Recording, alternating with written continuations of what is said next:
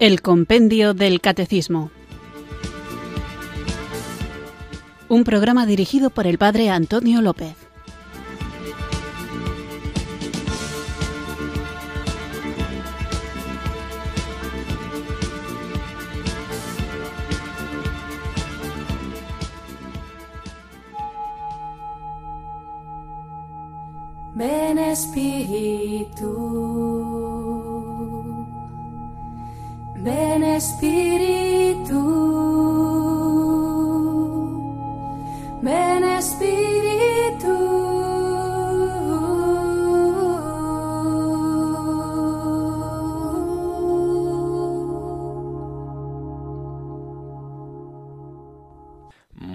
Buenas tardes, queridos oyentes de Radio María. Recibido un cariñoso saludo desde Irurzun, en Navarra, quienes sintonizáis una tarde más esta radio que cambia vidas, esta emisora de la Virgen, Radio María, para escuchar el programa El Compendio del Catecismo, nuestro espacio diario de formación católica, en el que tratamos de conocer la fe que queremos vivir, compartir y defender creo que es bueno insistir en la necesidad de tener una formación adecuada para hacer caso al apóstol Pedro cuando nos dice que debemos estar preparados para saber dar razón de nuestra esperanza a todo aquel que nos la pide. Y hoy en día, que existen tantas ofertas intelectuales, unas más serias y profundas que otras, pero al fin y al cabo que ponen delante de nosotros distintos modos de concebir la vida, incluso la religión, la relación con Dios, es fundamental que basados en la enseñanza de la Iglesia Católica, sepamos expresar lo que ésta enseña más allá de opiniones subjetivas a las que a veces se les da tanta importancia como al mismísimo magisterio. Por eso, para fundar la revelación ahí donde se nos ha dado, en la Sagrada Escritura, la tradición y el magisterio, para poder entablar un diálogo con el mundo que está sediento de Dios y necesita interlocutores que sean capaces de escuchar y responder de forma adecuada, no podemos dejar que sean otros quienes se hagan responsables de esa tarea, sino que cada uno de nosotros, en el lugar donde Dios nos ha puesto, tenemos que ser auténticos anunciadores de la verdad que nos ha sido revelada. No importa si te escuchan miles de personas porque tienes una página en YouTube con muchos seguidores o si apenas te escuchan los tres o cuatro miembros de tu familia que comen contigo cada día o tu pequeño grupo de unos 20 amigos que os juntáis de vez en cuando para tomar una cerveza o jugar al pádel, cualquier momento es bueno para hablar de Dios. Y no es verdad, como a veces se dice, que las cuestiones religiosas no despiertan interés, porque basta con que saquemos a la conversación un tema relacionado con Dios, con la religión, con la moral, con el espíritu, con la muerte o con cualquier tema que tenga que ver con la espiritualidad para darnos cuenta de cómo la gente entra en esa conversación porque verdaderamente son cosas que a todos nos interesan. Al fin y al cabo, el hombre está creado a imagen y semejanza de Dios y en el corazón de todos ellos late consciente o inconscientemente un deseo de trascendencia y esa trascendencia no es algo etéreo, abstracto o impreciso, sino que se ha hecho carne el amor de Dios en la persona de Jesucristo que nos llama a todos a entrar en una relación de amor y de amistad con Él. Lo que pasa es que esa llamada a veces tiene que hacerla a través de quienes ya le conocemos y por eso quienes le conocemos y queremos conocerle aún más no podemos permanecer callados, sino que tenemos que no solo vivir nosotros la relación con Él, sino pertrecharnos, prepararnos para atraer a otros a que también lo conozcan y gocen de esa vida nueva que Él nos ofrece. Por eso, como herramienta para conocer nuestra doctrina católica tenemos el compendio del catecismo y este programa de Radio María procura darlo a conocer a todos los que lo escucháis. Y además de vez en cuando, una vez por semana, sois vosotros los que decidís de qué vamos a hablar y lo hacéis enviando vuestros mensajes al correo electrónico o al número de teléfono de WhatsApp donde formuláis vuestras cuestiones, a veces dais testimonios, en otras ocasiones incluso, y está muy bien hacerlo, discrepáis o mostráis vuestro desacuerdo con alguna de las cosas que enseña la Iglesia cosa que hay que aclarar bien para no estar en discrepancia con ella, o con las cosas que digo yo, que ahí es perfectamente legítimo debatir, aunque claro, si yo defiendo una postura es porque creo que es correcta, aunque no sea dogma, y si estoy equivocado, por supuesto que estoy en disposición de cambiar de opinión siempre y cuando lo que se diga no vaya en contra ni de lo que dice la Sagrada Escritura, ni de lo que nos ha transmitido la tradición, ni de lo que enseña el magisterio. Pero fuera de ahí existe una amplia gama de opiniones que encajan dentro de la ortodoxia de la doctrina católica. Por eso es importante formarnos bien para no llamar herejes a quienes no lo son, ni estar de acuerdo con doctrinas que contradicen la enseñanza de la Iglesia. Vamos pues a comenzar nuestro programa, hoy dedicado a los oyentes, pero como cada día, porque sabemos que lo necesitamos, comenzamos invocando juntos el don del Espíritu Santo.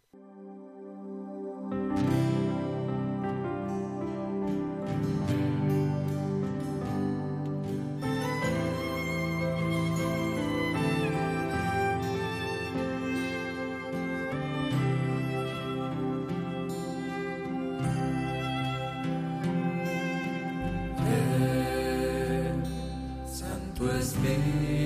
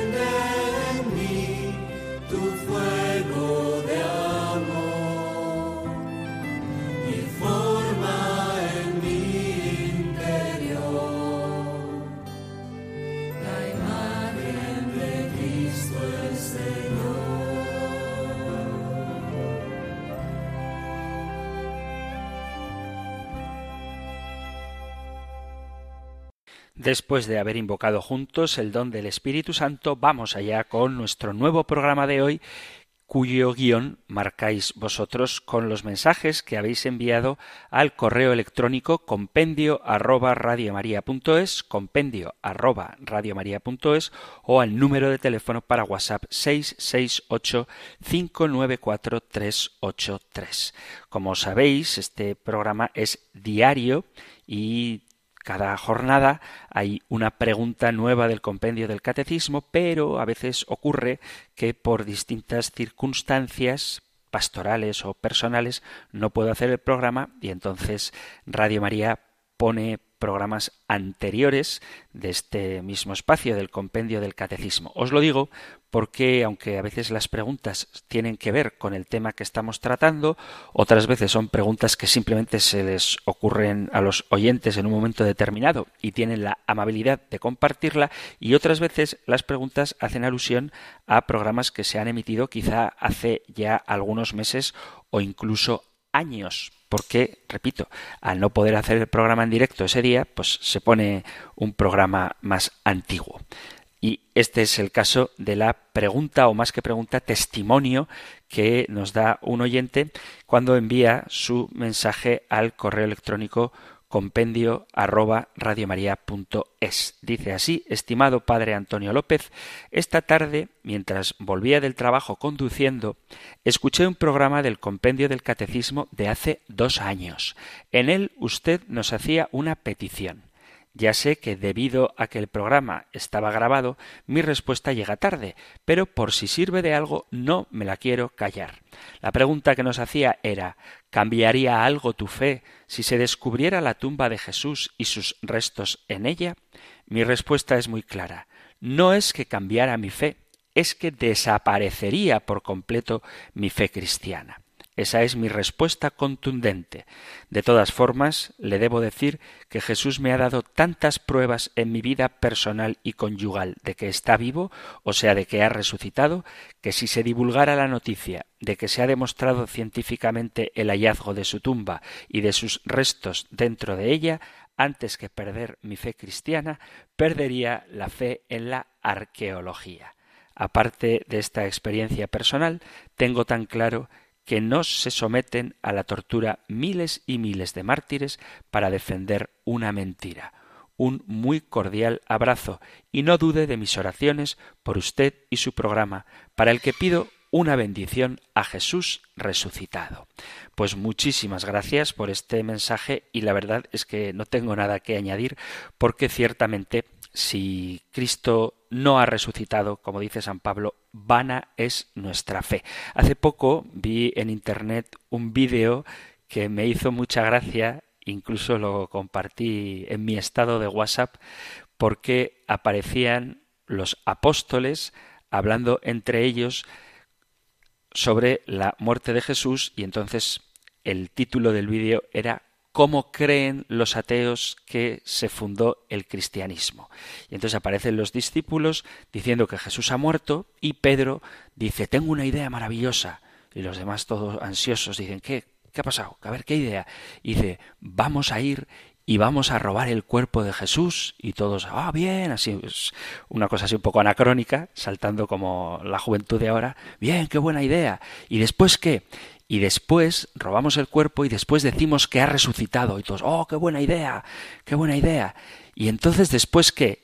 Y dice San Pedro, después nos torturarán y nos matarán. Y todos aplauden bien. Y uno de los apóstoles, no sé quién de ellos, dice, pero antes de que nos torturen y nos maten, nos haremos ricos y poderosos. Y dice, no, no, ¿qué va? Viviremos en la más absoluta pobreza y seremos despreciados de todos, pero moriremos por mantener una mentira. ¿no?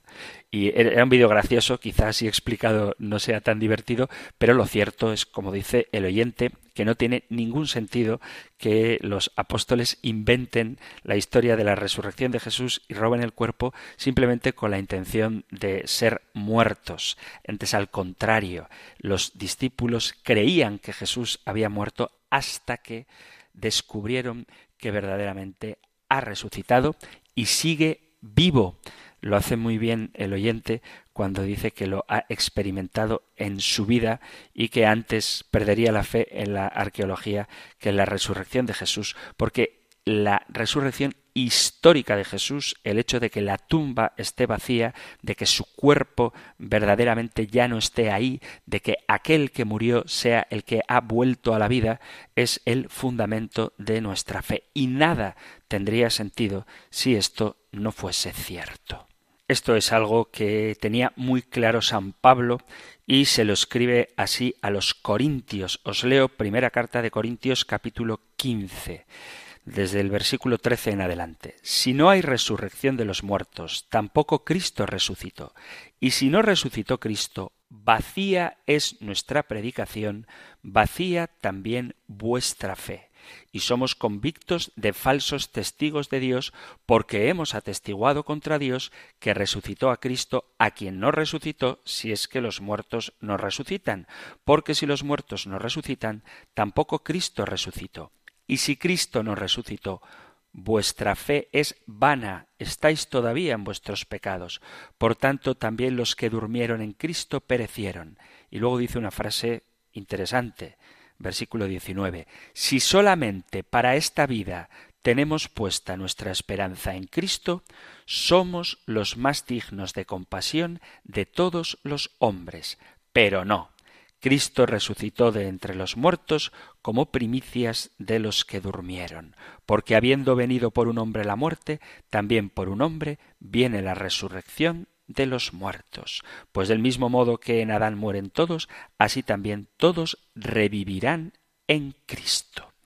Digo que esta frase mm, me gusta este texto no solo porque habla con mucha fuerza de la autenticidad de la resurrección de Cristo y que nuestra fe se basa en ella, sino porque además dice, y esta expresión a veces queda un poco diluida o quizá no sea tan conocida, pero dice San Pablo en la carta a los Corintios, primera carta a Corintios, capítulo 15, versículo 19, si solamente para esta vida tenemos puesta nuestra esperanza en Cristo, somos los más dignos de compasión de todos los hombres. Es decir, que nuestra esperanza en Cristo no es sólo para esta vida, sino también y sobre todo para compartir con Cristo su vida nueva. Vamos a continuar con nuestro programa y lo hacemos con otra pregunta que trata también el tema de la muerte y de la resurrección. Leo un correo enviado a compendio arroba radiomaria.es. Dice, en primer lugar, enhorabuena por el programa, muchísimas gracias.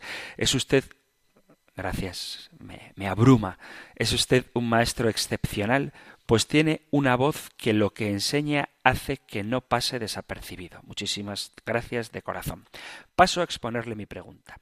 Las personas a las que los papas hacen santos entiendo, según el programa anterior, no sé de cuándo es, si sus almas se encuentran en espera del juicio final y no están en presencia de Dios como nuestro padre Abraham, por ejemplo. No entiendo muy bien el estado de los santos. Y si nos apoyamos en ellos para hacerles una petición y sus almas están en el Seol, ¿cómo pueden interceder por nosotros ante Dios? ¿Podría explicarme el estado de los santos? Le agradezco la respuesta de antemano. No sé exactamente qué es lo que dije en el programa, o mejor dicho, qué es lo que entendió del programa, pero habría que matizar.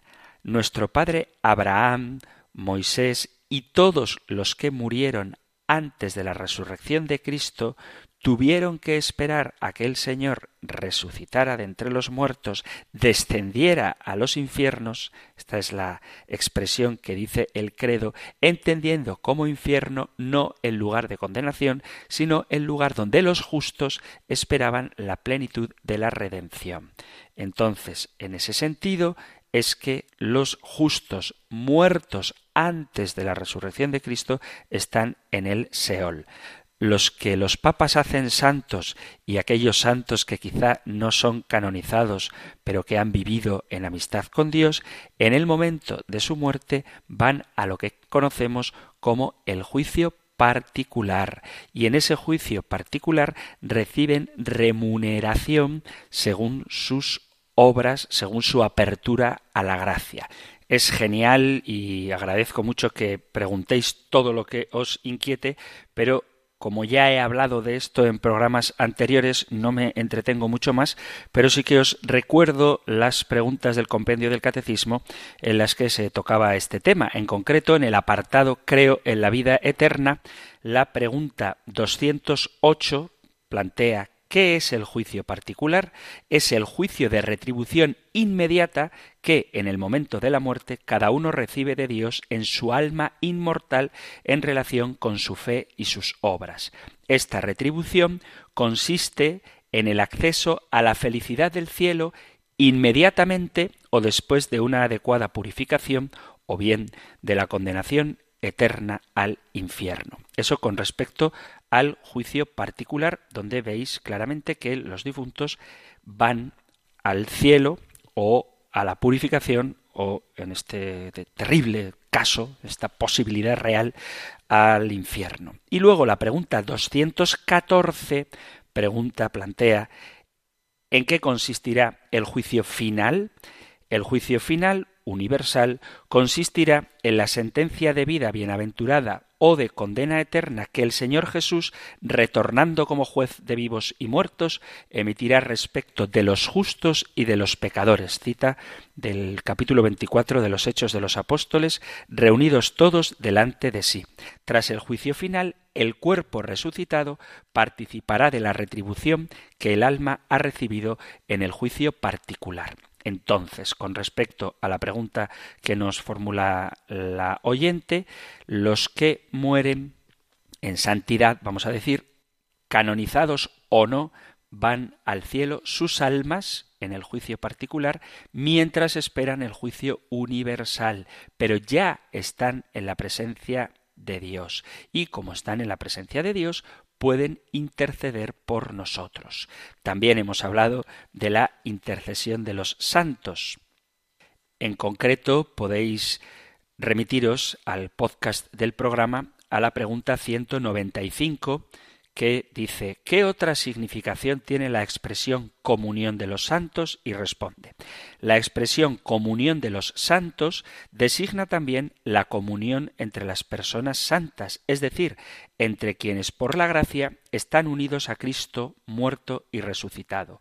Unos viven aún peregrinos en este mundo, otros ya difuntos se purifican ayudados también por nuestras plegarias.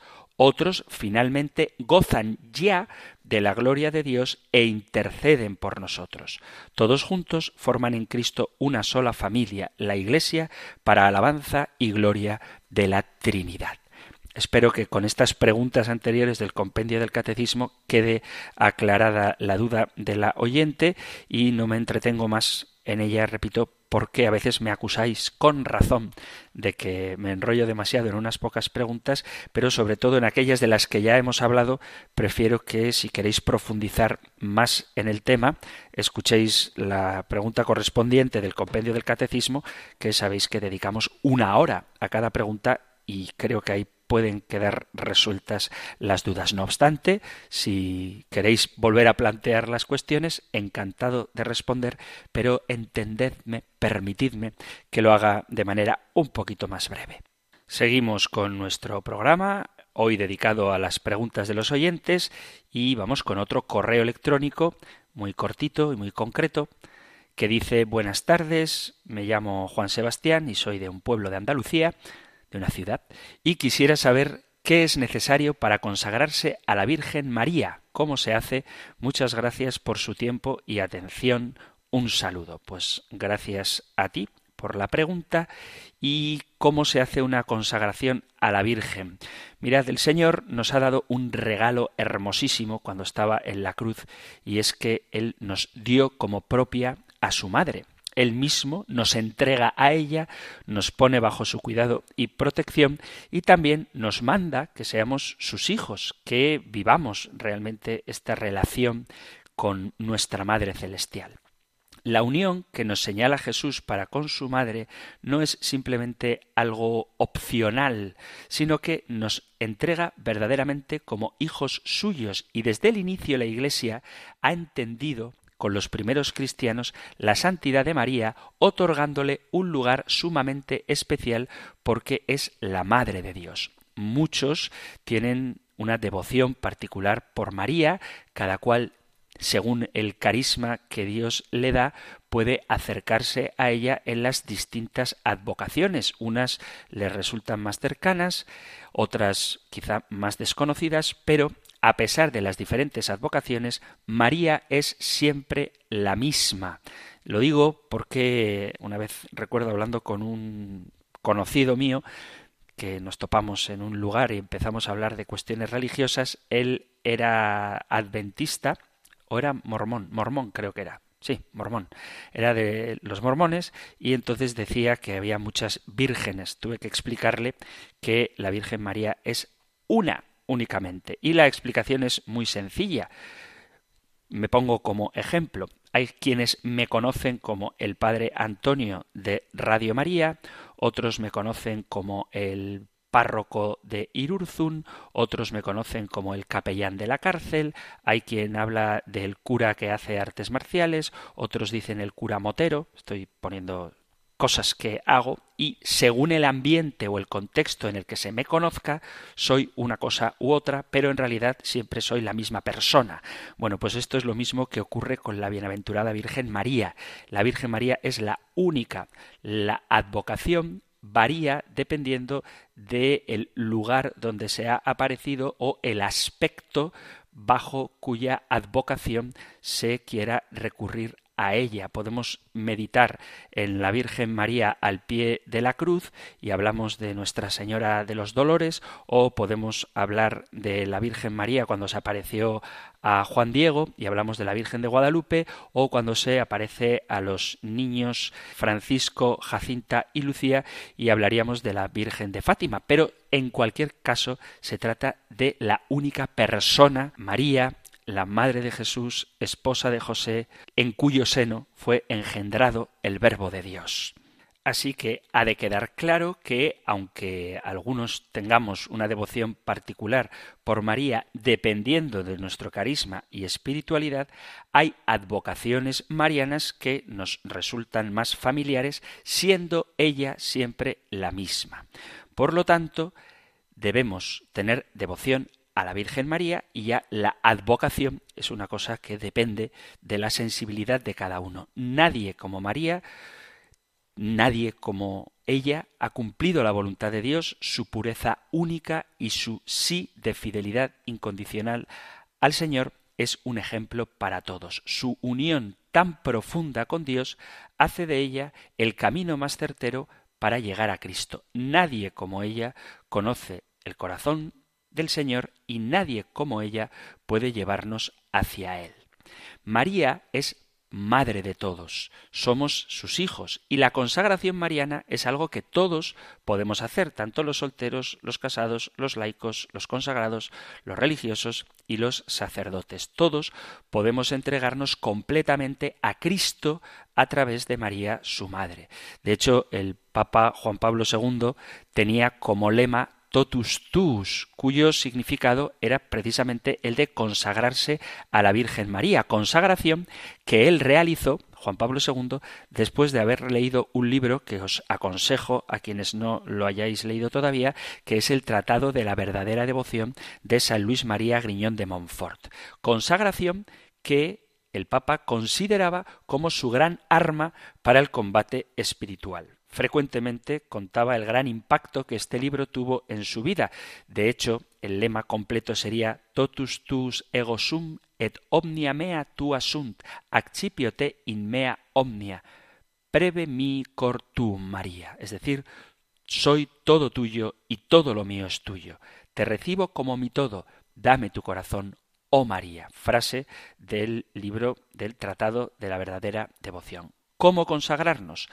Juan Pablo II fue un gran promotor de la consagración mariana según el libro de San Luis María Griñón de Montfort, pero no es el único método para consagrarse, aunque este esté muy aceptado en la Iglesia.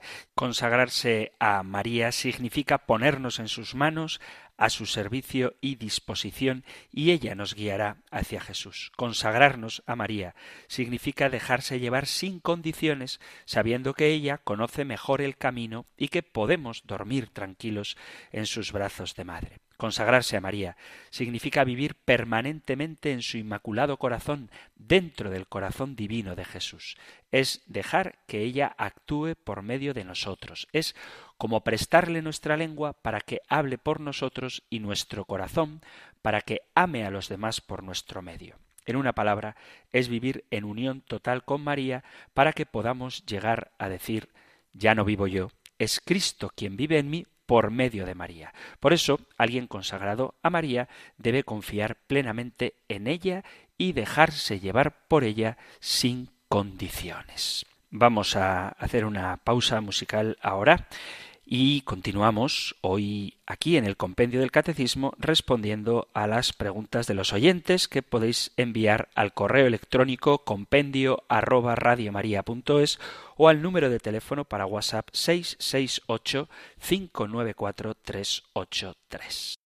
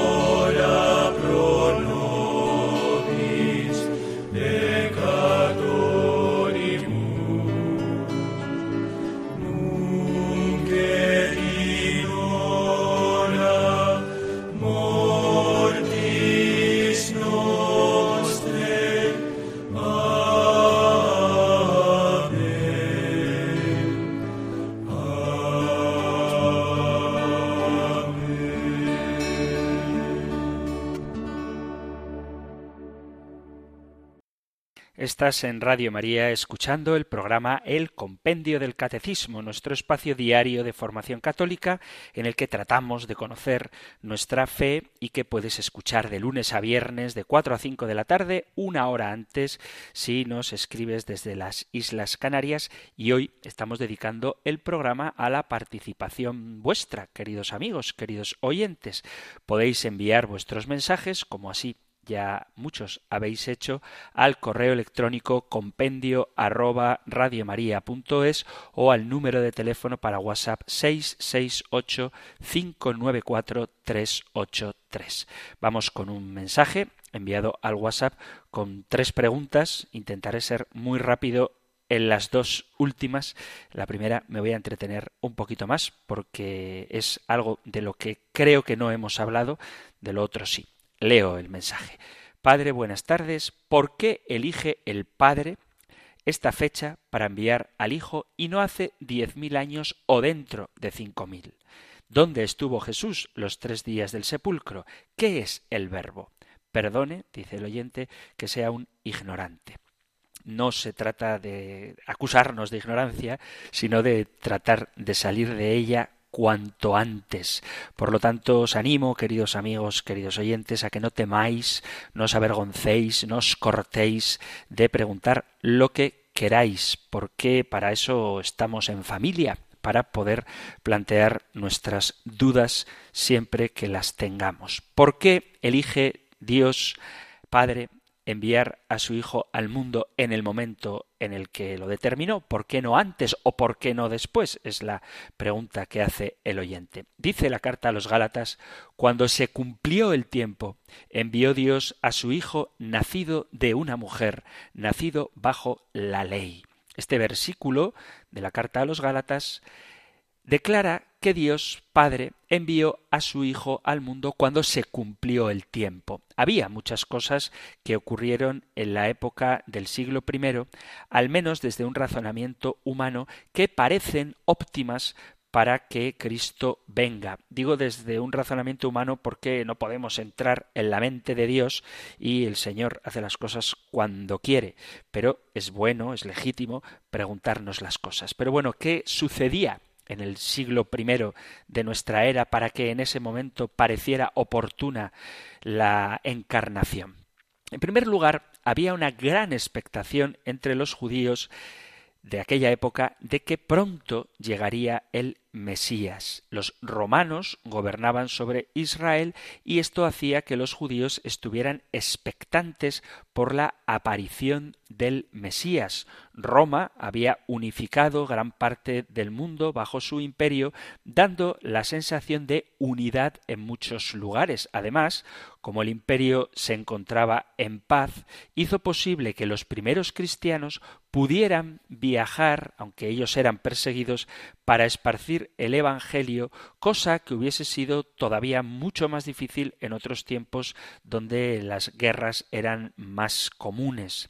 Mientras que Roma había conquistado militarmente, Grecia había hecho su propia conquista, pero cultural. Existía un idioma común, que es lo que conocemos como el griego koiné, diferente al griego clásico, que era el lenguaje comercial hablado a través de todo el imperio que facilitaba la comunicación del Evangelio a muchos diferentes grupos de gente mediante un idioma común. Por eso los textos del Nuevo Testamento están escritos en griego koiné. El hecho histórico de que los muchos ídolos falsos habían fallado al negar la victoria sobre los conquistadores romanos causó que muchos abandonaran la adoración de esos ídolos. Al mismo tiempo, en las ciudades más cultas, la filosofía y la ciencia griega de ese tiempo dejó a otros espiritualmente vacíos de la misma manera que el ateísmo y los gobiernos comunistas han dejado vacío espiritual en las personas de hoy en día. Las religiones mistéricas de aquella época enfatizaban a un Dios salvador y requerían que sus adoradores le ofrecieran sacrificios sangrientos, haciendo así creíble para ellos el Evangelio de Cristo que implica un sacrificio cruento, el del Cordero de Dios que quita el pecado del mundo, el sacrificio definitivo de Jesucristo. Y también los griegos creían en la inmortalidad del alma, aunque no en la del cuerpo. Además, el ejército romano reclutaba soldados en las distintas provincias, dando la posibilidad a esos hombres que eran reclutados por los romanos de que conocieran las ideas como las del Evangelio, que de otra manera no habrían alcanzado porque vivían en provincias lejanas.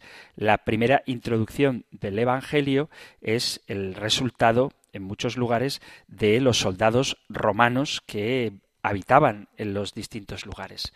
Todo esto que estoy diciendo se basa en el punto de vista humano sobre aquella época y en la especulación de por qué ese particular punto de la historia era un buen momento para que Cristo viniera, pero comprendemos que los caminos de Dios son más altos que nuestros caminos, como dice Isaías, y que esas pudieron o no haber sido alguna de las razones por las que el Señor eligió ese tiempo en particular para enviar a su Hijo.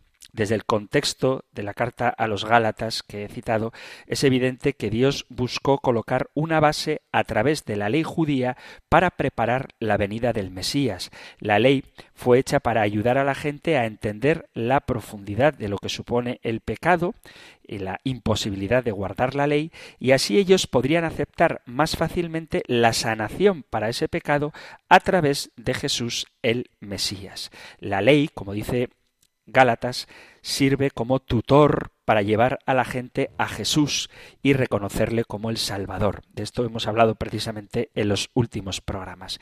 Y esto lo hizo mediante muchas profecías concernientes al Mesías, las cuales fueron cumplidas en Jesús. Añádase a esto el sistema sacrificial que señalaba la necesidad de un sacrificio por los pecados, así como su propia incapacidad, haciendo que cada sacrificio requiriera siempre la adición de otros sacrificios posteriores, como dice la carta a los hebreos.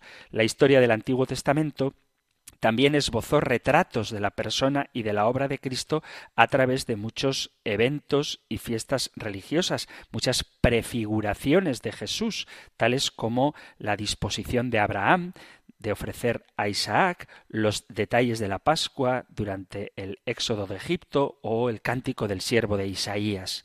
Cristo vino cuando cumple las profecías específicas que Dios ha dado a través de los profetas. A veces cuando se habla de Jesús parece, incluso se dice la absurdez de que fue un extraterrestre, bueno, pues a veces parece que ha caído del cielo así como de la nada, cuando en realidad Dios ya estaba preparando desde hacía mucho tiempo al pueblo para acoger al Mesías. Y una de las formas de preparar su acogida era su expectación. De tal forma que el tiempo de la encarnación de Cristo era tal que la gente de su época estaba preparada para su llegada y desde entonces la gente de cada siglo tiene más que suficiente evidencia de que Jesús es realmente el Mesías prometido, habiendo dado cumplimiento a las escrituras que profetizaron detalladamente su llegada. Luego pregunta el oyente qué es el verbo el verbo lo voy a responder muy brevemente citando el inicio del Evangelio de San Juan. En el principio existía el verbo y el verbo era Dios. Ahí tienes la respuesta rápida a qué es el verbo. En el principio era el verbo y el verbo estaba con Dios y el verbo era Dios. Este era en el principio con Dios. Todas las cosas por Él fueron hechas y sin Él nada de lo que ha sido hecho fue hecho. Entonces la pregunta es, ¿quién era el verbo? Saltamos del versículo 3 al versículo 14 del Evangelio de San Juan, capítulo primero, y dice, y el verbo se hizo carne y habitó entre nosotros, y hemos visto su gloria, gloria como del unigénito del Padre, lleno de gracia y de verdad.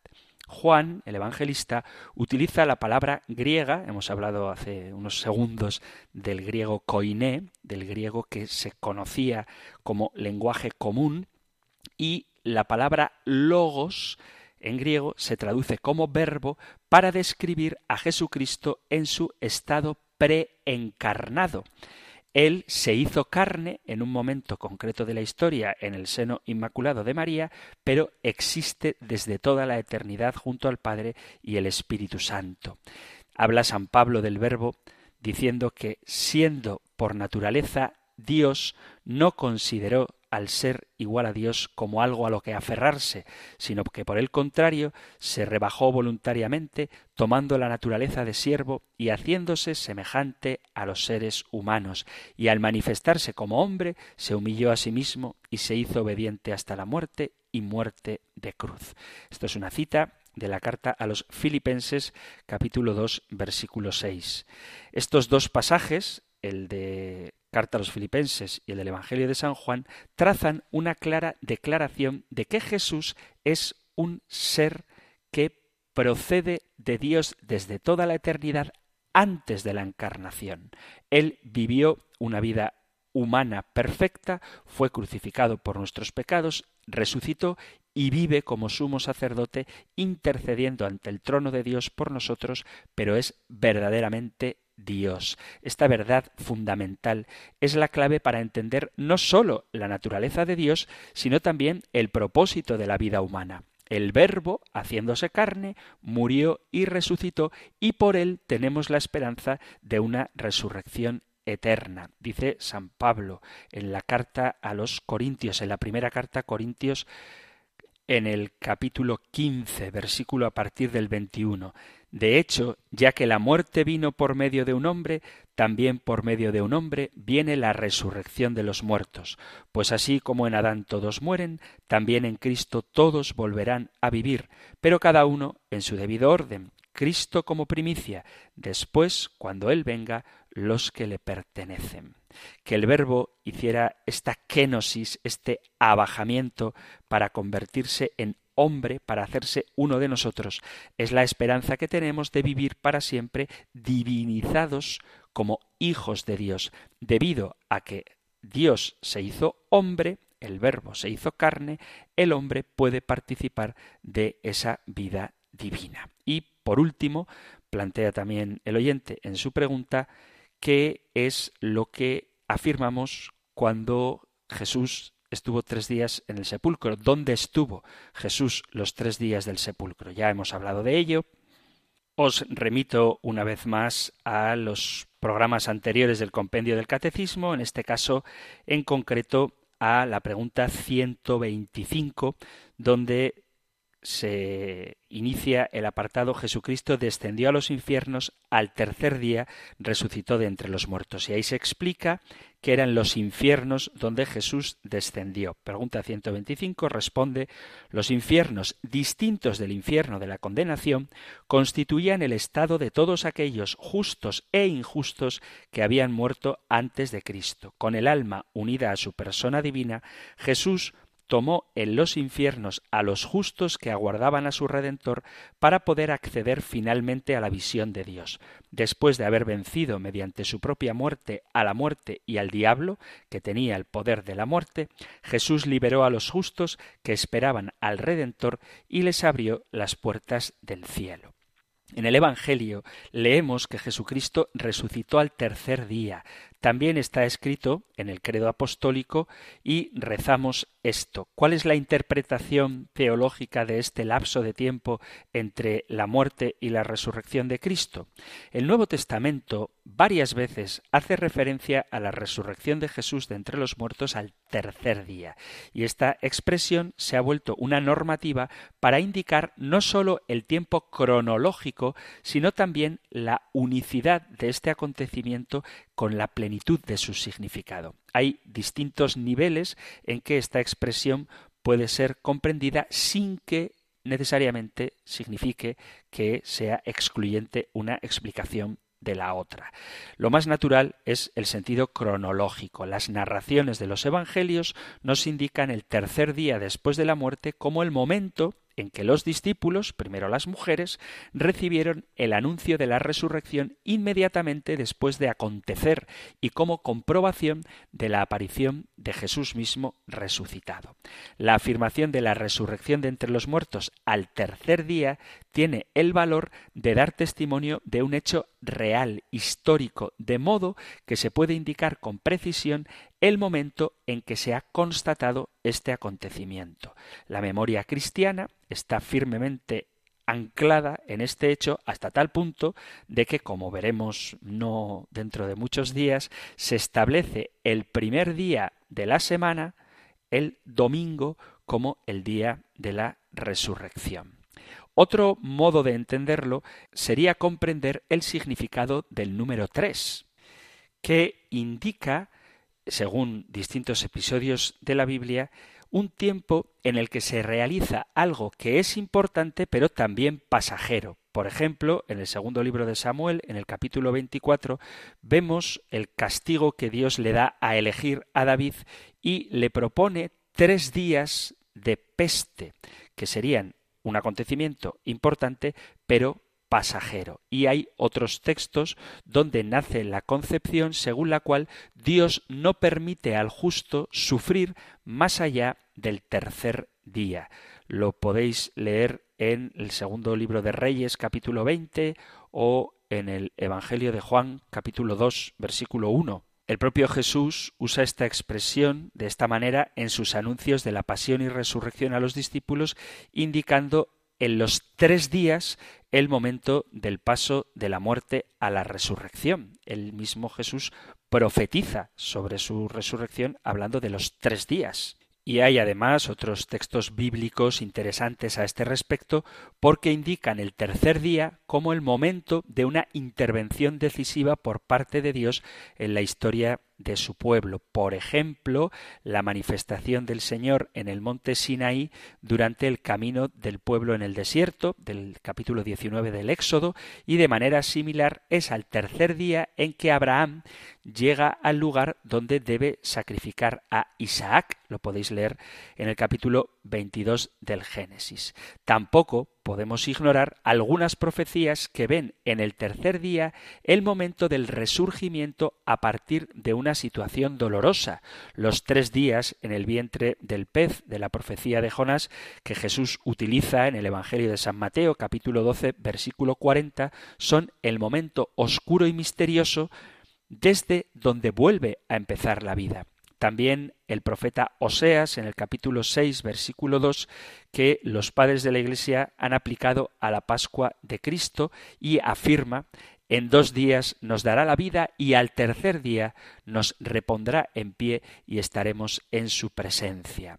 En Oseas, esta indicación era un deseo para incitar al pueblo a convertirse y en Jesús esto se realiza plena y concretamente. En él, realmente el Señor nos ha puesto nuevamente en pie el tercer día, resucitando a Jesús de entre los muertos e inaugurando una nueva era en la que nosotros estaremos en su presencia. Además, existe una tradición rabínica que consideraba que la corrupción de la muerte comenzaba a ser efectiva en los cadáveres después del tercer día. El Señor no ha permitido, como dice el Salmo 16, que Jesús viera la corrupción por ser el principio de una vida nueva en la que la muerte, con su poder corrosivo y destructivo, ya no tiene poder. El tercer día, entonces, marca el momento histórico en el que Dios, más allá de la aparente inevitabilidad de la muerte, inicia esta vida nueva resucitando a Jesús de entre los muertos. Para nosotros es la llamada a una esperanza mayor a través de todas las vicisitudes de la vida. Siempre hay un tercer día.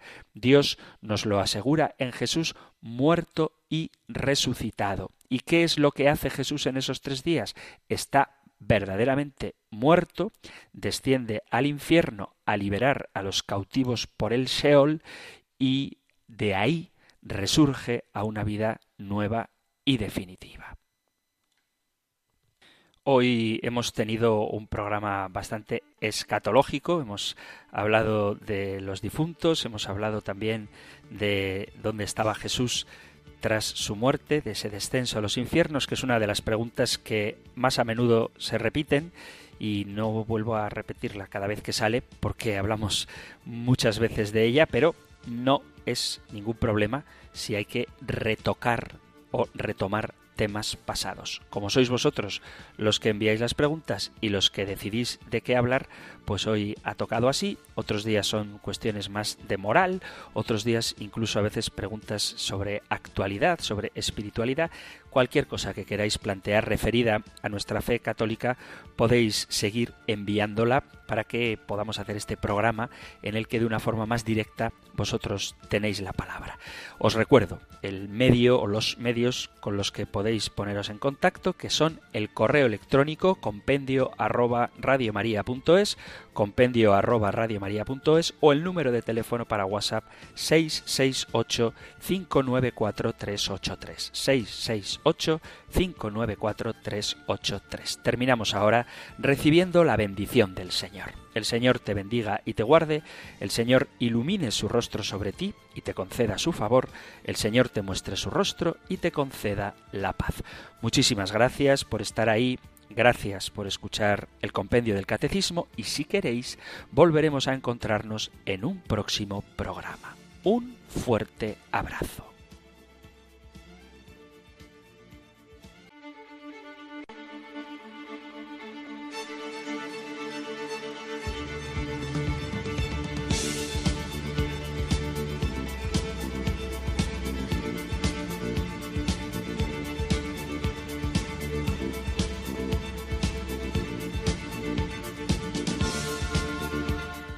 El Compendio del Catecismo. Un programa dirigido por el Padre Antonio López.